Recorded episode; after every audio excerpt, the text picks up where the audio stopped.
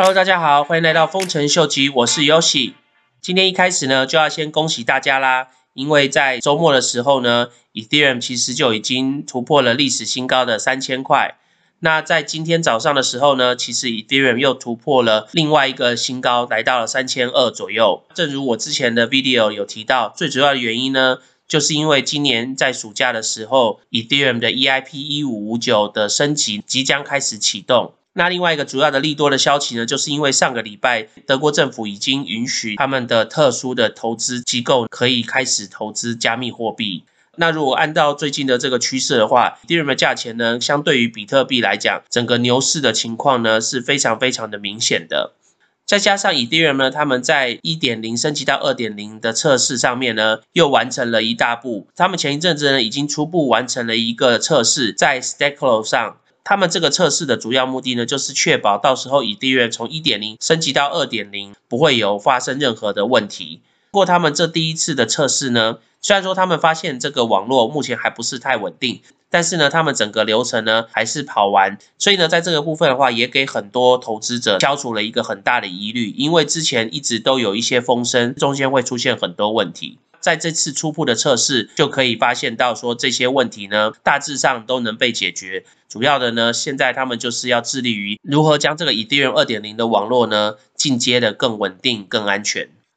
那因为 Ethereum 就在这个势头上，所以呢，也就让大家更确认了，现在其实就是所谓的 “Alcoin” 的 season。所以 “Alcoin” 的 season 呢，就是除了比特币之外的其他的虚拟货币。通常都是在比特币涨完了一波以后呢，就开始换这些虚拟货币翻涨。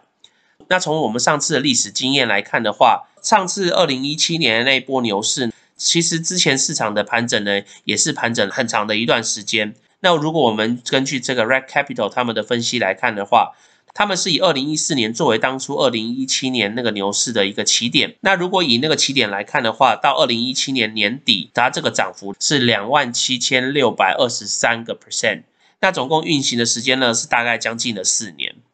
所以呢，根据他们这次的分析报告，他们认为说，如果从上一波的盘整到今年的年初的话，刚好跟上一波的盘整的时间呢是差不多的。像上次整个盘整的时间大概是一千零九十二天。这次盘整的时间呢，大概是一千一百三十四天。在上一次二零一七年那一波牛市的起始点呢，其实大概就是以二零一四年那个时候的高点来计算的。那这次的起始点呢，他们就是以当年二零一七年的高点来做计算。如果从当年二零一七年的整个牛市的涨幅的话，也大概持续了三百九十二天。所以呢，他们就估算说，如果以这个相对的起始点来算的话，其实这次的牛市呢，也才过了七十天左右，所以呢，它之后呢，应该还有大概三百多天的涨幅的时间。那当然，这个是以一个历史发生过的模型，然后来做一个价钱的推测。不过呢，按照最近 edm 的涨势来讲的话，我们可以估计至少到七月中，他们真正开始要升级 EIP 一五九这段技术之前呢，我估计整个价钱呢，应该是还是会继续往上走的。那也正如我之前的 video 有讲到，到七月中前呢，我觉得突破三千五呢是应该是没有问题的。可是如果按照今天这样的速率来讲的话，搞不好这一个月底或是这几天就有机会突破三千五了。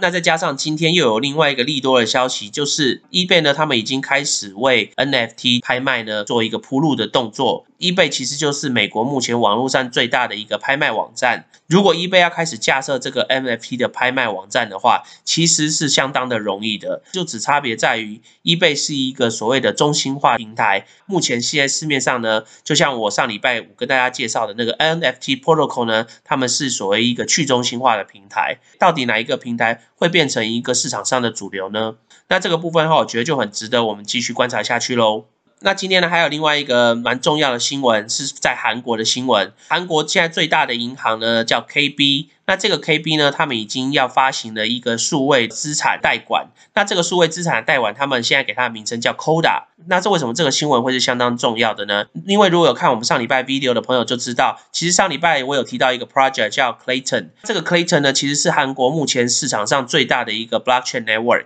那现在这个 network 他们致力于的，就是往帮忙发行韩国中央银行数位货币的方向迈进。那因为这个 Koda 的 project 呢，其实跟 Clayton 这个 blockchain network 呢也是非常非常的有关系的。所以呢，这个 Coda 的数位资产代管的这项服务呢，其实呢，目的也是在为了之后的韩国中央银行数位代币的这个最终目的呢来做铺路。所以呢，整体来说，这个消息呢，不仅是对整个韩国的 crypto industry 来说是非常的重要，那当然对 Clayton 来讲呢，也是一个非常利多的消息。那如果想要了解更多有关 Clayton 的一些讯息的话呢，可以回顾一下我上礼拜的 video。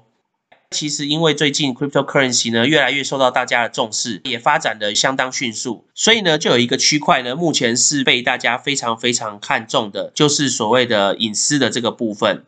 所以呢，现在市场上也就陆陆续续推出了各种不同的有关隐私的一些 token。先带大家来看一下，现在专门在隐私的这块的市场的话，目前全世界的这个 data protection，全世界数据保障的这个服务呢，大概是将近十二个 billion。但是呢，他们的成长幅度呢，是每年以百分之三十的这个数字在成长。所以呢，如果以每年百分之三十的速度在成长的话，表示在二零二零年的话，这个市场大概是在十五个 billion 左右。那到二零二一年，今年的话呢，这个市场已经到达了大概二十个 B 链。那在现在这个 big data，我们所谓的大数据的趋势越来越显著的情况下，整个有关讯息隐私这个安全的市场呢，绝对是会有爆发性的成长。所以呢，也就是因为这样，今天就想要介绍大家一个我觉得相当有潜力的 token。那这个货币呢，其实它是在 Polkadot，就是波卡网络上面的一个 token。这个 token 叫 Race。到底什么是 Race 呢？Race 其实就是建立在波卡系统网络下面架构，专门保障双方隐私的一个网络。这个网络它除了可以在波卡的系统上面运行以外，他们同时也是可以跟 Cosmo，也是可以跟 Ethereum，在前一阵子的 Matic 就是 Polygon 他们的网络呢来去做跨链的动作。那同时呢，它也可以在所有的 DeFi 跟 Web 3.0的平台上面运行。那其实 Race Network 它这个运行的方式是相当容易理解的。当今天 A 方想要读取 B 方的资讯的时候，A 方它就会利用这个 Race 的 token 呢，把它的需求转成一个无名氏的一个 token，然后透过这个无名氏的 token 呢，去跟 B 方呢要求他们想要读取的资料。那当然，为了保障 B 方，当这个无名氏的 token 在读取 B 方的资料的时候呢，他们也会把 B 方这个人的资讯呢，也转做无名氏。所以呢，基本上他们两个双方在交易资料的时候呢，并不会公开他们双方的一个讯息。他们会看到东西呢，基本上就只会有他们想要调取的资料的本身，而不会去看到 A 方或 B 方他们个人的资料。那到底这个 Race Network 跟其他的一些隐私相关的 Network 的差别在哪里呢？最主要的是它的相容性，因为它们可以跟目前市场上所有的 DeFi 或是 Web 3.0的产品呢互相融合。这种高度的相容性呢，也就可以让它跟各个不同网络的产品或是平台来直接的做连接，直接就可以启用。然后其实相对于很多现在市面上有关这些 privacy 隐私的这些 network 呢，这个 Race 的 network 完全是公开透明，也是去中心化的。那因为 Race 它也是刚刚才发行的一个蛮新的一个 token，所以呢，它目前还在测试它的 mainnet。那所以呢，现在早期开始使用他们的这些朋友的话呢，你目前 staking 的 reward 最高可以来到六十个 percent。那他们目前合作 staking 的这个 platform 呢，叫 Mantra DAO。那如果来到 Metro 到他们的 app 来看的话，大家可以看到，目前 Race 它的 APR 呢，实际上是有达到百分之六十八点六四。